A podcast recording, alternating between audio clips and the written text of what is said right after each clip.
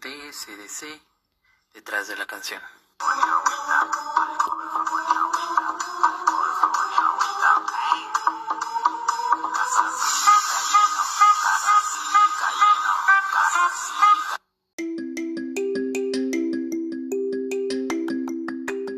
Buenas tardes, mi nombre es José Manuel Mendoza y esta es la primera transmisión de su programa de SDC detrás de la canción, en la cual escuchamos un remix de lo que es eh, lavarse las manos de la enfermedad del COVID-19 que está sonando ahorita mucho por Facebook o por algunas páginas de internet.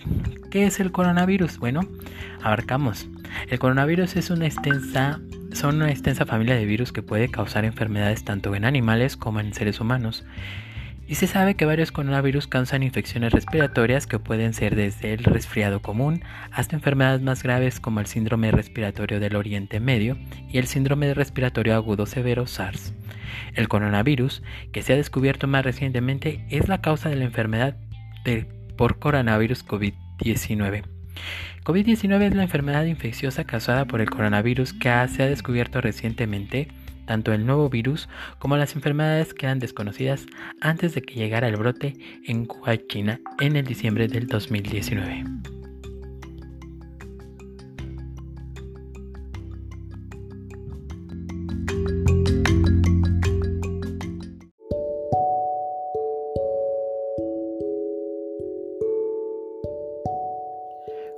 ¿Cuáles son los síntomas del COVID-19? Los síntomas más comunes del COVID-19 son fiebre, cansancio y tos seca. Algunos pacientes pueden presentar dolores congestionales nasal, dolor de garganta o diarrea.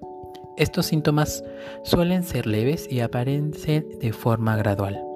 Algunas personas infectan pero no desarrollan ningún síntoma y no se encuentran mal. La mayoría de las personas, alrededor del 80%, se recuperan de la enfermedad sin necesidad de realizar ningún tratamiento especial. Alrededor de uno de cada seis personas que contraen el COVID-19 desarrollan una enfermedad grave y tienen la dificultad para respirar.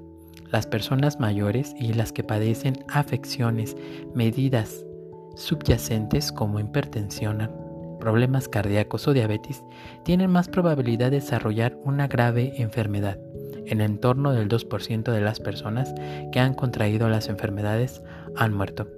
Las personas que tengan fiebre, tos y dificultad para respirar deben buscar una atención médica. Sin antes mencionar que México es el país con más personas diabéticas a nivel mundial.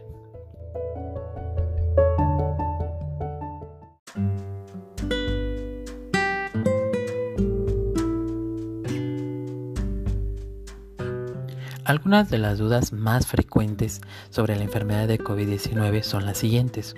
¿Puede transmitirse a través del aire el virus?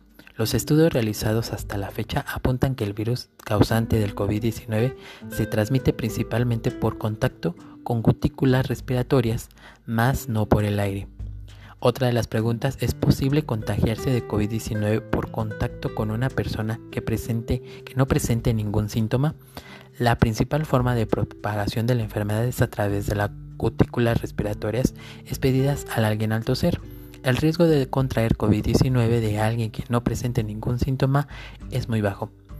Siguiente pregunta, más que más común que están haciendo. ¿Es posible contagiarse de COVID-19 por contacto con las heces de alguna persona que padezca esta enfermedad? El riesgo de contraer COVID-19 por contacto con las heces de una persona infectada parece ser muy bajo. ¿Qué podemos hacer para proteger y prevenir la propagación de esta enfermedad?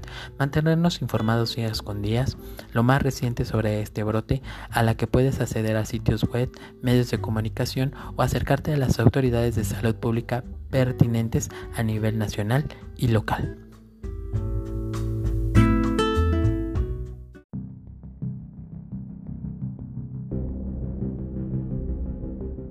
Las últimas noticias en nuestro país, México.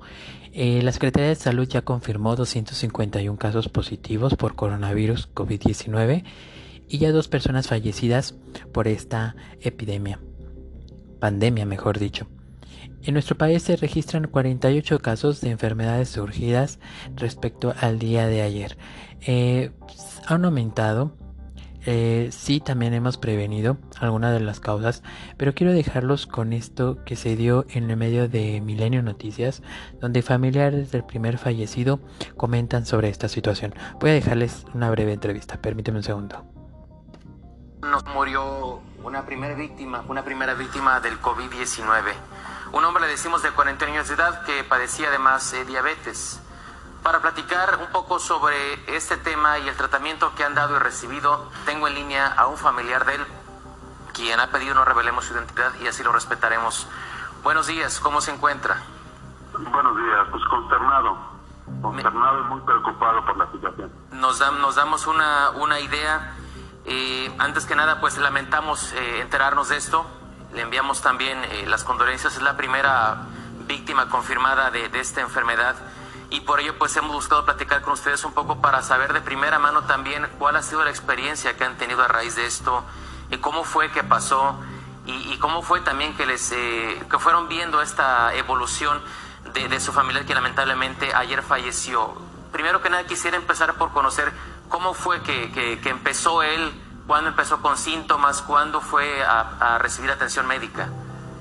El sábado pasado eh, él se sintió perdón, se sintió mal, eh, empezó a tener dificultades este, respiratorias, entonces se decidió este, llevarlo al doctor y a un particular y de ahí este, le dijeron que no lo podían atender, que se tenía que trasladar a algún hospital ya con un poco más de especialidad, en este caso eh, el INER, se llevó, este, eh, lo dejaron internado ese día, este, lo empezaron a manejar el diagnóstico como influenza. Después de dos días dieron el, diagnóstico y le hicieron supuestamente la prueba, dieron el diagnóstico que era COVID-19. Pero para esto pues ya él ya tenía complicaciones ya este eh, obviamente por la diabetes, este, complicaciones con los riñones y se le complicó todo.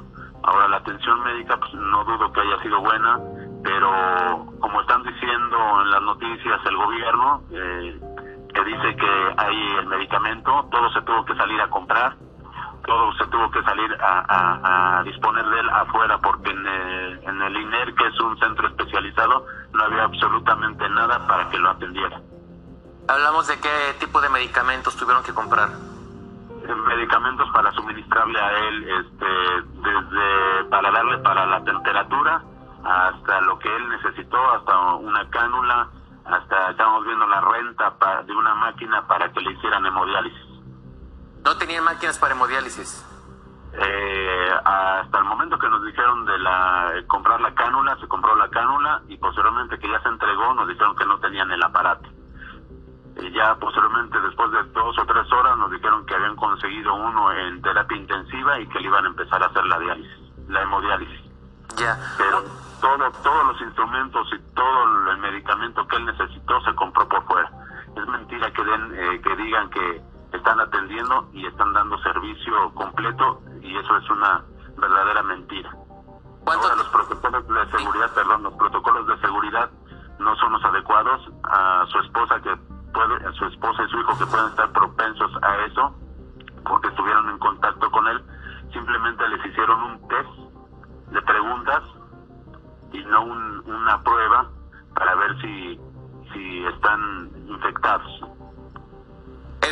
¿no han tenido un examen clínico su esposa o sus hijos luego de que interactuaron con él? No, ninguno. Ninguno. Y esto es preocupante porque pues podrían estar infectados y ni siquiera saberlo porque nada más les hicieron un test de preguntas. ¿Usted tuvo contacto con él? Eh, no. Ok. No, yo estas dos últimas semanas eh, ya no. Quisiera ir un, poco más atrás, eh, si me lo permite, antes de, la fecha en la que lo internan. él nos comentaban, él fue a un concierto y a los cuantos días se empezó a sentir mal, porque él no había viajado al extranjero, ¿verdad? No, no, no había viajado al extranjero. ¿Ustedes dónde creen que se podría haber contagiado? Eh, lo que se está pensando que en el concierto al que asistió él. ¿Y ese concierto cuándo fue? El 3 de marzo. Ok, del 3 de marzo pasó una semana para cuando se empezó a sentir mal. Exactamente, empezó como si tuviera una, una gripa este, y tos. ¿Pero fueron de menos a más los síntomas? ¿Fue algo leve que se empezó a agravar rápidamente o rápido fueron graves? Eh, no, fue leve, fue leve, fue progresivo, o sea, fue muy despacio, porque para eso del 3 de marzo a, la hora que él se, se, sintió mal, pues ya relativamente se pasaron bastantes días. Y una vez internado, ¿cómo fue evolucionando? ¿Cómo lo vieron ustedes o qué les decían? No, él inmediatamente que lo, lo internaron, se entubó, lo tuvieron que dormir y ya no tuvimos eh, contacto con él. ¿Llevaba? Eh, llevaba su enfermedad eh, normal, o sea, tomando medicamento este, normal, digo, llevaba una vida bastante normal. ¿Sabes si había tenido alguna complicación, infecciones? A, a, veces pierden piezas dentales o, incluso manifestaciones en la piel. ¿Él cómo era su, su andar diario? ¿Cómo lo veían ustedes? Normal, es completamente normal. Es normal, sin ninguna alteración mencionada. Dicen médicamente, ¿los han citado o les han pedido una nueva reunión para evaluarlos o, o revisarlos por lo menos? Nada. Los últimos que tuvieron contacto con él, obviamente, pues fue su esposa, su hijo y sus dos hermanos de la persona fallecida. Ok, sobre la disposición del cadáver, eh, ayer decían que incluso no había equipo para trasladarlo a la funeraria eh, o que no estaba equipada la carroza que lo iba a llevar. Eh, ¿Qué les han dicho finalmente? ¿Van a poder velarlo como ustedes deseen o les pidieron alguna medida especial de tratamiento? Eh, ninguna, absolutamente ninguna. el cuerpo fue sacado el día de ayer para llevarlo con sus papás. E inclusive ahorita sigue ahí porque no han ido a recogerlo. ¿Ahorita está en la funeraria él? No, ah. está en su casa. ¿El cuerpo ya está preparado? ¿Ya lo arreglaron, por decirlo así? No, del hospital lo, lo llevaron a, a su casa. ¿Bajo alguna medida especial? ¿E, ¿En su casa lo tienen aislado o algo? ¿En qué, en qué condiciones lo tienen, perdón? En un ataúd solamente. Y supuestamente sellado, pero entre comillas. Ok, entonces él está en casa de, sus papás, está en un ataúd sellado, no está en mayores medidas. ¿Están esperando que, que vaya alguien de la funeraria o, o de algún otro lado a disponer de él? Así es, para poderlo llevar a cremar. Para poderlo llevar a cremar de las familias no les dieron ninguna recomendación a ustedes a su esposa, a sus hijos sobre qué deberían de hacer a partir de ahora? ¿O con la casa, si limpiar, desinfectar algo? Nada, absolutamente nada. Eso es lo que me preocupa porque no hubo eh, tal protocolo, no hay nada, no hay nada de información, no hay absolutamente nada. Entonces el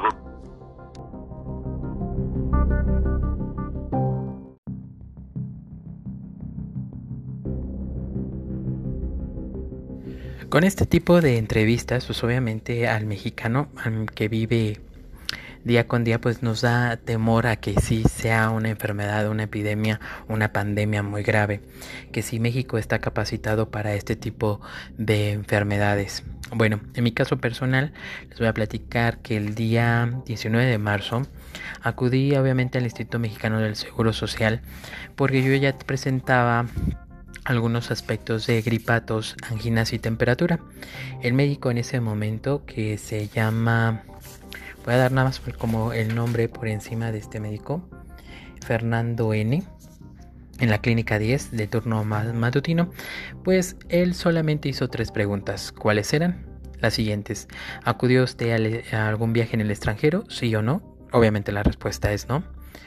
La segunda pregunta fue eh, si yo conocía a alguna persona infectada de esta eh, pandemia que es COVID-19. Obviamente tampoco fue una respuesta positiva, fue no. Y obviamente así, con estas tres dos preguntas, ellos deciden si sí o no eres apto para eh, hacerte el estudio del COVID-19. Obviamente no fui apto, y me mandaron unos medicamentos para la, para la gripa, de los cuales no hay, ocho días en que llegue. Así estamos en, la, en México sobre referente a quién es apto para la, la prueba y quién, quién no. Eh, pues me dejan muchas dudas volando también eh, porque pues obviamente al escuchar esta entrevista, esta persona no se infectó a través de un viaje, sino acudiendo a un concierto. Número dos, esta persona este, tenía ya una enfermedad de diabetes, las cuales todo este tipo de personas que tienen una enfermedad de hipertensión, diabetes, pues son más, más frecuentes a que tengan y que se agrave su, su situación. Segundo, acudí también a lo que es lo de la pandemia, donde se hacen los estudios aquí en Peñuelas, en el centro de salud, los cuales me informaron que sí, son las dos únicas preguntas para poderte hacer el estudio y que son que no que tarda dos días en llegar eh, en llegar a hacértela la prueba. Obviamente se solicita al gobierno federal y ellos la, la envían para poderla realizar. Sí estamos en alguna situación preocupante. Pero sí también las medidas de seguridad de la cuarentena son correctas. 14 días en etapa 1 y se nos vienen 14 días en etapa 2. Las cuales yo les aconsejo a todos, a todos los, a todos los que me están escuchando, tómenselo en serio. Eh, si, si estamos enfermos, tomar las medidas necesarias por nuestros familiares, amigos e hijos. Y créame, no es una mentira, la situación sí se está poniendo bastante grave en otros lugares y en nuestras manos está protegernos y cuidarnos. Así que les deseo una de las excelentes tardes y tomen todas las medidas necesarias. Cuídense mucho, cuiden a sus familias, amigos. Esto, es todo de SDC, es el primer programa. Vamos a tratar algunos temas también diferentes, no solo de enfermedades, dependiendo mucho de la canción que escuchemos al fondo al inicio. Les agradezco mucho su atención y de antemano muchísimas gracias.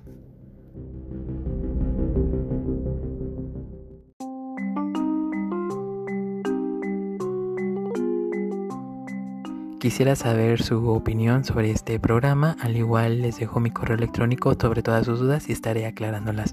Es J de José, M de Manuel, M de Mendoza, B de Bárcenas, un bajo, ok, número 2, arroba Holme. Sin más, muchas gracias.